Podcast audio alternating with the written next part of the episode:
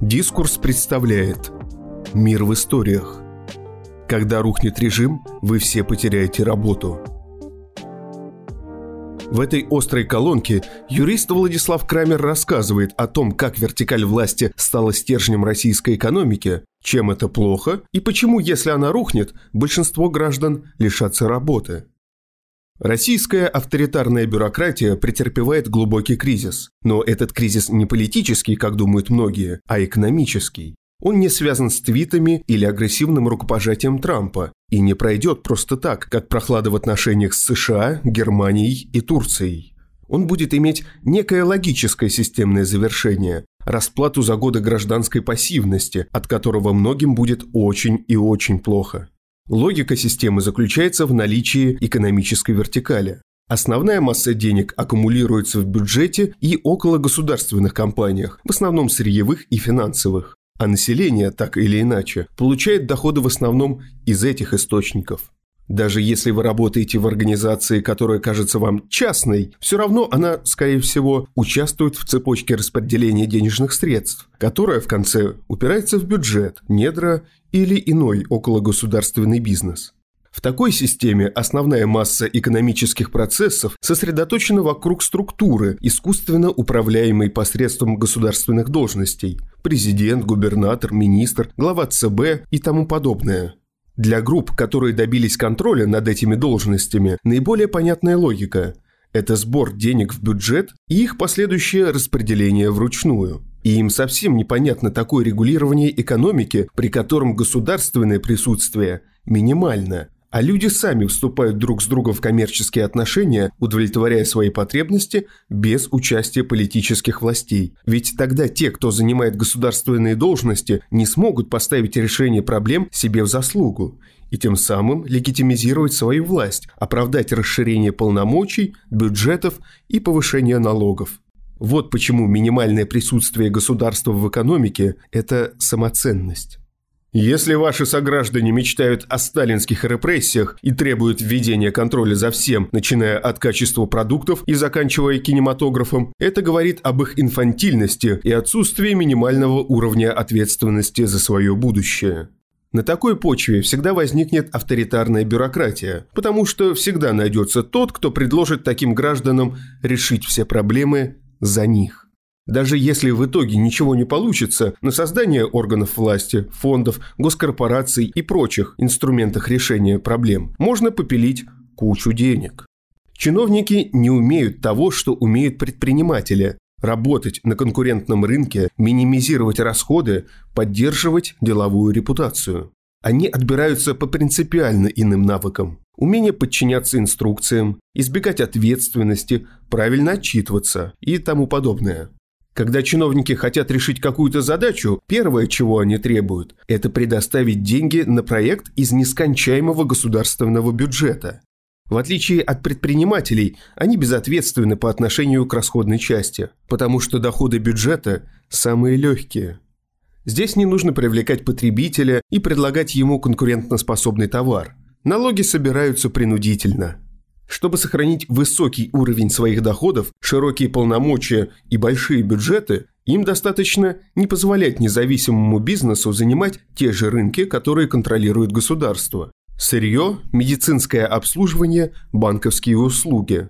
Они лидируют, не преодолевая конкуренцию, а уничтожая ее своими полномочиями. Более того, они вынуждены подавлять и другие сферы бизнеса. Операционный бизнес вроде торговых сетей, заведения общепита, интернет-бизнеса и прочее. Если бюрократия не будет этого делать, предпринимательское сообщество сформирует свое, несомненно, более эффективное лобби, подчинив бюрократию частным интересам. И тогда госслужащие, как и их команды, станут всего лишь марионетками этого лобби и как группа интересов утратят монополию на насилие, правосудие и законотворчество, то есть монополию на защиту своих интересов. Почему же в таком случае существуют программы поддержки малого и среднего бизнеса и риторика поддержки бизнеса вообще? Вы удивитесь, но авторитарная бюрократия крайне заинтересована в его существовании, пока он не угрожает ее политическим интересам. Потому что контролируемые ей отрасли экономики – это крупный неоперационный бизнес. Вы можете сколько угодно продавать нефть и закупать на вырученные деньги товары из-за границы. Но эти товары должны продаваться в магазинах, в которые нужно набрать персонал, обучить его и контролировать. Товары должны доставляться курьерами, которых нужно нанимать и ежедневно контролировать. Когда вы заходите в ресторан, кафе или столовую, вам продают кем-то приготовленное и сервированное блюдо, и вы садитесь за кем-то протертый стол, с кем-то наполненный салфетницей. Чиновничья среда не способна создавать такую низовую инфраструктуру, но и отказаться от ее существования, в принципе, она в авторитарной системе тоже не может, потому что это опять же затронет ее политические интересы, вызовет массовое недовольство. Особенно если в стране нет железного занавеса и граждане видят, что такая инфраструктура есть и в других странах. Поэтому для бюрократии выгодно, чтобы всей этой мышиной вознёй с прокормлением населения занимались частные лица. Тем более это не означает, что таких частных лиц нельзя доить, как посредством налогов, так и вымогательства.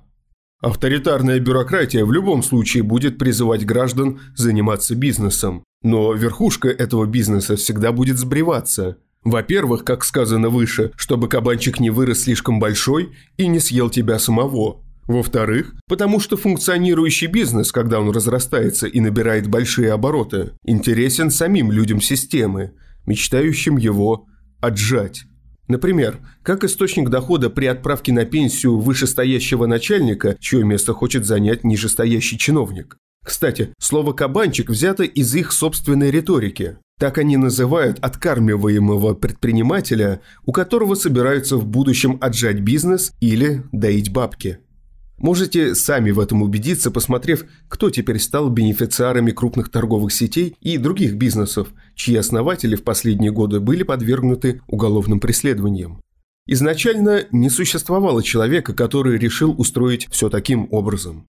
Невозможно специально разработать и проследить за выполнением большого плана построения авторитарной вертикали – Просто в 90-е годы люди, которые хотели встроиться в бюрократический аппарат ради достижения своих более скромных материальных целей, решали свои текущие проблемы, добивались нужных повышений полномочий, уничтожали других претендентов на их повышение и полномочия и не встречали противодействия со стороны гражданского общества. В конце концов, некоторые из массы таких шустриков оказались на ключевых должностях – когда назначение на государственные должности происходит под влиянием различных лобби, будь то лобби предпринимателей, лобби некоммерческих организаций или вообще лобби муниципалитетов, такие государственные должности часто ротируются, поскольку группы частных вне бюрократических интересов не позволят никому прочно укрепиться при своих полномочиях. Это точно так же разумно для бизнеса, как для бюрократии разумно душить бизнес. Потому что бизнес понимает, что если он не будет контролировать налоговую службу и парламент, то вскоре с него будут драть три шкуры в бюджет, из которого финансируется налоговая служба и парламент. И наоборот, отсутствие активных групп интересов во всем или хотя бы в большей части общества ведет к тому, что активные группы интересов сосредотачиваются наверху. Это всегда приводит к формированию автократии – как в химии, где смешение одних и тех же веществ в одних и тех же условиях всегда будет приводить к одной и той же реакции. Логично, что в стране, где бюрократия подмяла под себя бизнес, основная масса рабочих мест также сосредотачивается вокруг обслуживания бюрократических процессов. Результат таков. Над профессиями, имеющими непосредственное отношение к обслуживанию потребительских нужд граждан, Продавцы, врачи, преподаватели, архитекторы, айтишники, сомелье, аниматоры преобладают профессии, обслуживающие потребности бюрократии. Бухгалтера, юристы, аудиторы, клерки, делопроизводители. Бессмысленная работа ради выживания преобладает над интересной работой ради жизни. Многие люди, занимающиеся вторым типом профессий, ввиду узости взглядов, уверены, что их занятие имеет важное значение – а большинство вовсе не задумывается и выполняет механическую работу. Не будем спорить с ними, просто сообщим им неприятную новость. Рано или поздно экономическая вертикаль начнет рушиться, и большинство из них будут уволены. И вот почему. Во-первых, автократия недолговечна, потому что экономически неэффективна и порождает тенденцию к нарастающему экономическому кризису. Он всегда следует за ограничением частной предпринимательской инициативы. Во-вторых, если у вас автократия, экономическая вертикаль подчинена отдельным людям. Если человек, занимающий высокую должность в бюрократическом аппарате, теряет ее, то должности и доходы теряет также его нижестоящая команда и все, кем эта команда обросла за пределами бюрократического аппарата. Получатели госконтрактов, получатели заказов от получителей госконтрактов, водители получателей госконтрактов, любовница человека, занимающего государственную должность, ее бабушка и собака, которую стригут в дорогих груминг-салонах. В России правят не бюрократия как таковая, а те, кто встроен в нее. Государственные должности занимают конкретные лица, которые формируют вокруг себя собственную инфраструктуру из лояльных людей – команду.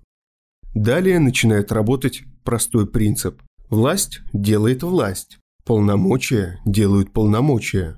По аналогии с коммерческим принципом, деньги делают деньги. То есть, имея одни полномочия, например, задерживать людей по подозрению в преступлении, ты можешь использовать их, чтобы получить другие. Например, глава одного силового ведомства может отжать полномочия у главы другого силового ведомства силой. Зачастую это имеет крайне печальный исход для проигравшего. Это отчасти объясняет, почему во главе авторитарных бюрократий обычно оказываются люди из силовых структур – их полномочия действуют просто и наиболее эффективно. Проблема в том, что в бизнес-сфере абсолютно каждый может купить кусок мыла и стать за прилавок по соседству с десятью другими такими же, и начать продавать его дороже, чем купил, но дешевле, чем у соседа. А бюрократические полномочия по своей сути монопольны. Может существовать две силовые структуры разной специализации, но не может быть двух конкурирующих силовых структур с одинаковыми полномочиями. Например, не может существовать двух ФСБ, обе из которых дают заключение о чистой истории кандидата на должность судьи. Конкуренция за полномочия имеет место и в рамках одного ведомства между территориальными подразделениями и отделами. Например, полномочиями по государственной регистрации юридических лиц ИЭП в Москве наделена только инспекция Федеральной налоговой службы номер 46, одна из множества инспекций одного уровня. А дела о защите авторских прав рассматривает Мосгорсуд, независимо от местонахождения сторон дела. Монопольное положение бюрократии, которая подчинила себе экономическую вертикаль, опасно тем, что в случае смены высших должностных лиц меняется вся вертикаль. И если вы живете в государстве с такой системой и имеете доход средний и выше, то вы, скорее всего, работаете в этой вертикали. От ее существования зависит ваша должность. Вот вам российский пример. Президент назначает председателя правительства, премьер-министра, Формально его утверждает Госдума по представлению президента, но по сути его назначает президент, поскольку если Дума трижды отклонит представленную кандидатуру, то президент может распустить Думу и назначить кого хочет. Председатель правительства назначает министров и руководителей федеральных служб и агентств, непосредственно подчиненных правительству. Министры назначают руководителей федеральных служб и агентств, подчиненных министерствам. Руководители федеральных служб и агентств назначают руководителей территориальных подразделений этих служб и агентств в субъектах РФ. Те, в свою очередь, формируют весь штат территориального подразделения, с которым вы имеете дело, когда приходите сдавать или получать документы в окошко. Кроме того, каждое звено этой вертикали формирует свой аппарат с отделами, пресс-службами, охранниками, секретарями. Каждая из них располагается в офисах и ездит на транспорте, которые требуют обслуживания. Они обслуживаются по госзаказам. Если вы работаете в компании по производству бумаги или продаже компьютерного оборудования, то вы уже в вертикали, потому что вы имеете доход, который упирается в бюджет.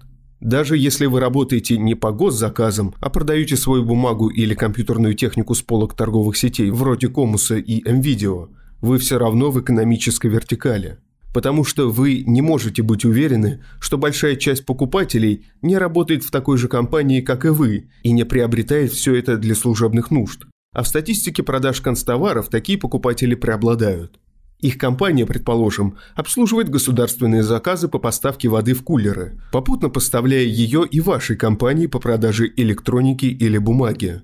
В свою очередь, обе указанные компании поставляют свои товары и услуги еще и третьей компании, автосалону, который тоже кажется независимым бизнесом, но поставляет автомобили по госконтрактам органам власти.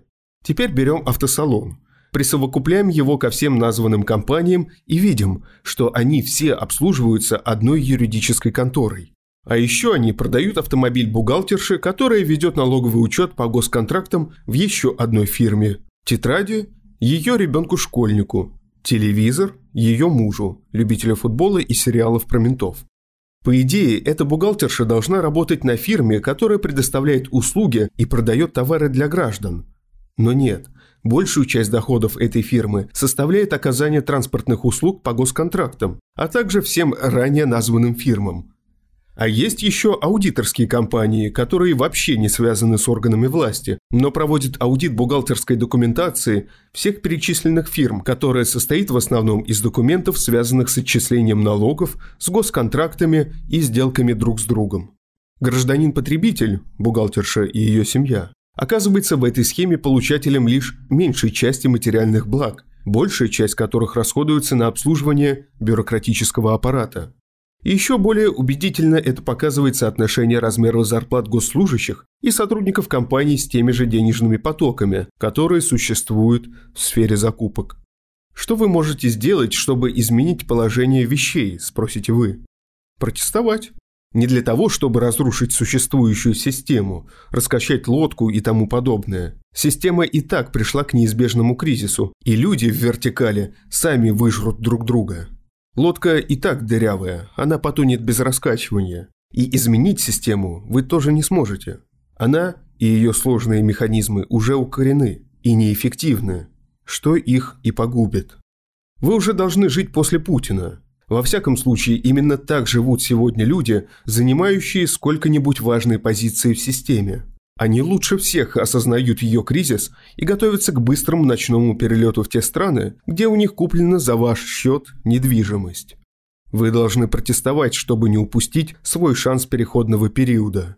Если вы его упустите, то еще одно поколение, ваши дети или внуки, вырастет при несменяемом хозяине вертикали власти со всеми вытекающими отсюда последствиями. Вы должны протестовать, чтобы тот неизвестный ныне преемник, который придет на смену нынешнему главе государства, не успел пустить корни в свое кресло, в инструменты пропаганды, в сознание непросвещенного обывателя, а затем и в экономику. Чтобы он не успел обрасти своей командой, которая будет определять всю нижестоящую вертикаль власти, которая заканчивается полицией, игнорирующей преступления против вас, местными властями, игнорирующими разруху на дорогах, в школах, в больницах, пожарными, игнорирующими пожары в ваших домах. И, конечно же, вы должны просвещаться и просвещать. Вы должны просвещать везде и всегда.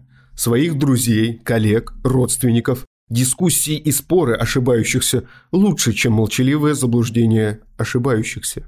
Вы должны вырвать своих и не своих родителей, бабушек и дедушек из телевизора и показать им независимые источники информации. Вы должны рассказать им, что даже в интернете есть фабрики троллей и дезинформация. Вы должны показать, как это все работает.